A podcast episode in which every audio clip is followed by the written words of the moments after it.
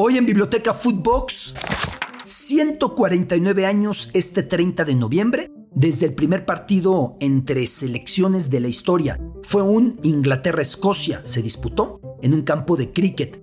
¿Cómo se dio? ¿Por qué le pusieron internacional si ingleses y escoceses pertenecen a la Gran Bretaña? ¿De qué manera se organizó? ¿Quién fue el personaje que lo, que lo propició? ¿Cómo se lesionó? ¿Qué terminó haciendo en aquel partido? De todo eso hablamos hoy en este aniversario de aquel partido, 30 de noviembre de 1872. El fútbol también tiene cultura. En Inglaterra hay un equipo que nunca camina solo.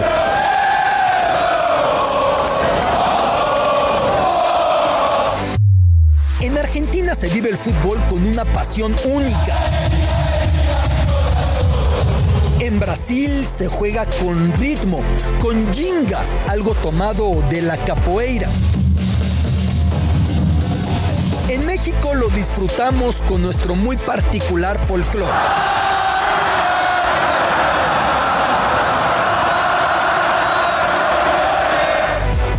Fútbol es mucho más que un deporte y aquí te darás cuenta por qué.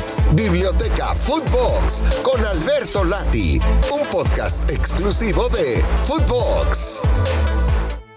Biblioteca Footbox con el privilegio, con el placer, con el enorme gusto de saludarle. Soy su amigo Alberto Lati, bienvenido de nueva cuenta a nuestro podcast en esta ocasión 30 de noviembre cada 30 de noviembre, las elecciones nacionales, todo representativo que aglutine, que convoque, que reúna a lo mejor de una nación, tendrían que celebrar su cumpleaños, lo mismo los partidos internacionales y las fechas FIFA y sus descendientes directos, las Copas del Mundo de fútbol y las Eurocopas de Naciones y la Copa Asiática, la Copa Africana, la Copa Oro, la Copa América que fue la pionera en ese sentido porque un 30 de noviembre se jugó por primera vez un partido internacional. 30 de noviembre de 1872. Vamos a estar pendientes a ver si exactamente en un año, el 30 de noviembre de 2022, se conmemora como corresponde el primer siglo y medio, los 150 años de aquel primer partido en la historia de las elecciones. ¿Por qué antes no había sucedido? Entendamos algo. Las reglas del fútbol apenas se unificaron, se hicieron uniformes en 1863, cuando se dio aquella célebre reunión, muy influyente reunión en la taberna Freemasons Arms en el barrio londinense de Covent Garden. Ahí se dio el divorcio definitivo entre lo que iba a ser fútbol y rugby. Hasta antes de esa reunión eran el mismo deporte y cada universidad, cada localidad, cada cual lo jugaba como lo entendía. Algunos utilizando el balón no solamente el portero, sino más jugadores en la cancha o todos, otros permitiendo mayor grado de agresividad en un afán de recuperar el balón, de ahí las tacleadas que se quedó el rugby, y en 1863 se divorciaron en definitiva. Unos no estuvieron de acuerdo, de hecho fue muy curioso, dada la profunda rivalidad que ha existido siempre entre británicos y franceses, que algún delegado gritó, si ustedes siguen permitiendo que este deporte se haga así de blando, a la siguiente guerra los franceses nos van a patear el trasero. Ellos se entendían como gran rival y como alguna perspectiva de conflicto bélico a los franceses solo cruzar el Canal de la Mancha y no a los alemanes con quienes tendrían las contiendas en el siglo XX, las dos guerras mundiales. Entendiendo, en ese 1863 Alemania ni siquiera existía. Era una serie, unos 40 eh, principados y ducados y regiones germanoparlantes, pero no existía Alemania. No se veía como una amenaza para los eh, británicos y en ese instante venían de las guerras napoleónicas y del Waterloo y el duque de Wellington y tantas confrontaciones con los franceses. Pero eso fue cuando el fútbol unificó sus reglas en 1863. Un año antes, un año antes, al norte de Londres, llegando a Escocia, en el puerto de Glasgow, se había construido un estadio que tendría que tener el carácter de meca del deporte, de santuario, Hamilton Crescent en Glasgow. ¿Por qué es tan importante el Hamilton Crescent?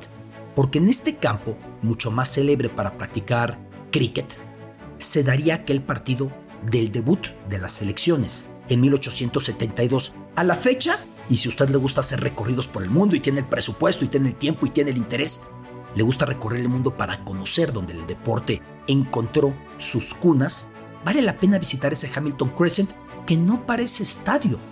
Es un escenario que se encuentra rodeado por unos edificios, por ahí una torre, una iglesia y un enorme campo verde para jugar cricket que demanda mayores espacios que el fútbol. Ahí se jugó el primer cotejo entre la selección de Inglaterra y la selección de Escocia. Ahí se jugó el que sería el padre de los partidos entre selecciones, entre los partidos internacionales. Ahí se dio aquel 30 de noviembre de 1872. Le llamaron partido internacional, como es fácilmente perceptible si usted revisa, si usted revisa el póster de aquel día. Decía Partido Internacional, International Football Match Association Rules especificaban. ¿Por qué Association? Porque de esa manera se aclaraba que era la vertiente que había definido el fútbol en 1863, no el rugby o no las variantes del fútbol que siguieron vivas por las Islas Británicas. Ya después de lo de Association vendría una abreviatura que derivaría en la palabra soccer. Eh, así aparece ahí West of Scotland Cricket Ground, Hamilton Crescent Patrick, Patrick el suburbio, sábado 30 de noviembre 1872, 2 pm. Admisión, admisión, un peñique, que era la manera de denominar a esas monedas de centavo en eh, ese momento en la Gran Bretaña. Y entonces 4.000 personas acudieron a aquel juego. El término internacional llegó de rebote porque por esos tiempos se había dado una situación muy curiosa. Le llamaron internacional tomando el nombre del cricket porque apenas un par de años antes, un periódico, en un afán de incrementar sus ventas, al ver que se enfrentaban dos países, justamente Inglaterra y Escocia, dijo es un partido internacional. Pues no era internacional porque formaban parte y siguen formando parte del mismo país, del Reino Unido, de la Gran Bretaña e Irlanda del Norte. En aquel momento Irlanda era completa de los británicos. Pero como sea, no era internacional.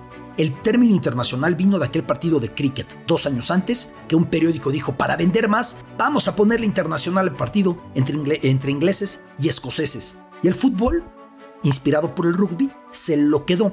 ¿Quién fue el cerebro detrás de ese partido? Un personaje del que ya he hablado antes, ya he hecho alusiones antes en esta biblioteca Footbox y que seguramente lo seguiremos mencionando porque es de los personajes, de los hombres más influyentes, más trascendentes en la historia del fútbol.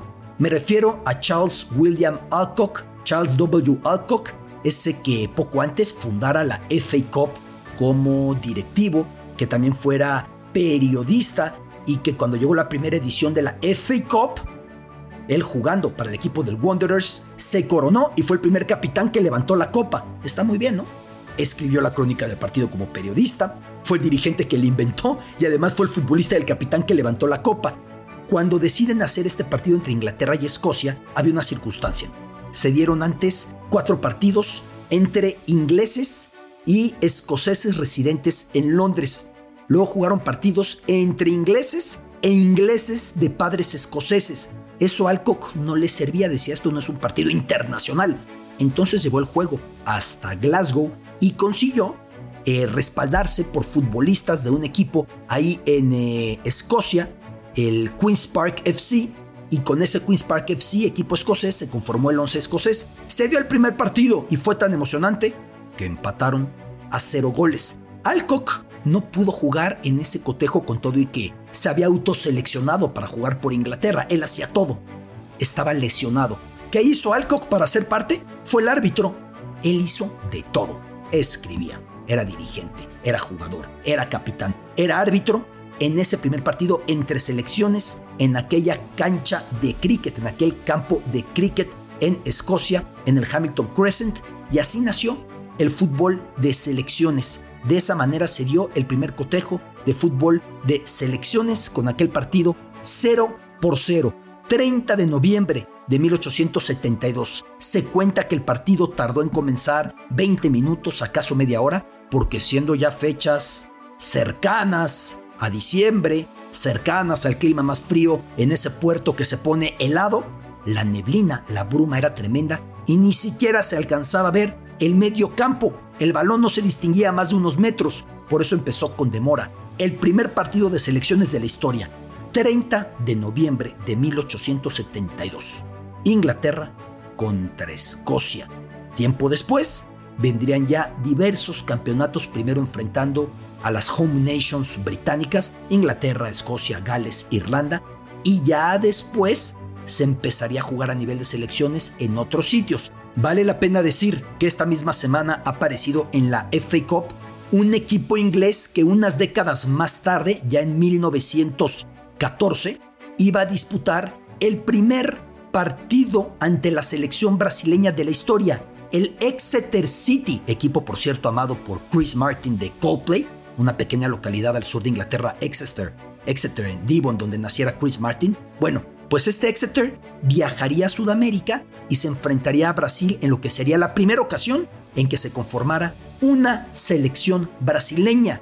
Ese Exeter apareció en la FA Cup y nos permite recordar cómo la selección brasileña jugó su primer partido, pero sobre todo recordando, esa es la selección más laureada de la historia, recordando que el 30 de noviembre tiene que celebrarse el cumpleaños de todas las selecciones y todos los partidos entre selecciones en el mundo. Veamos qué pasa en un año cuando se cumplan 150 años, el primer siglo y medio de ese trascendente partido entre Inglaterra y Escocia en aquel campo de cricket Hamilton Crescent. Biblioteca Footbox. Soy su amigo Alberto Lati. Esto es Biblioteca Footbox, un podcast con Alberto Lati, exclusivo de Footbox.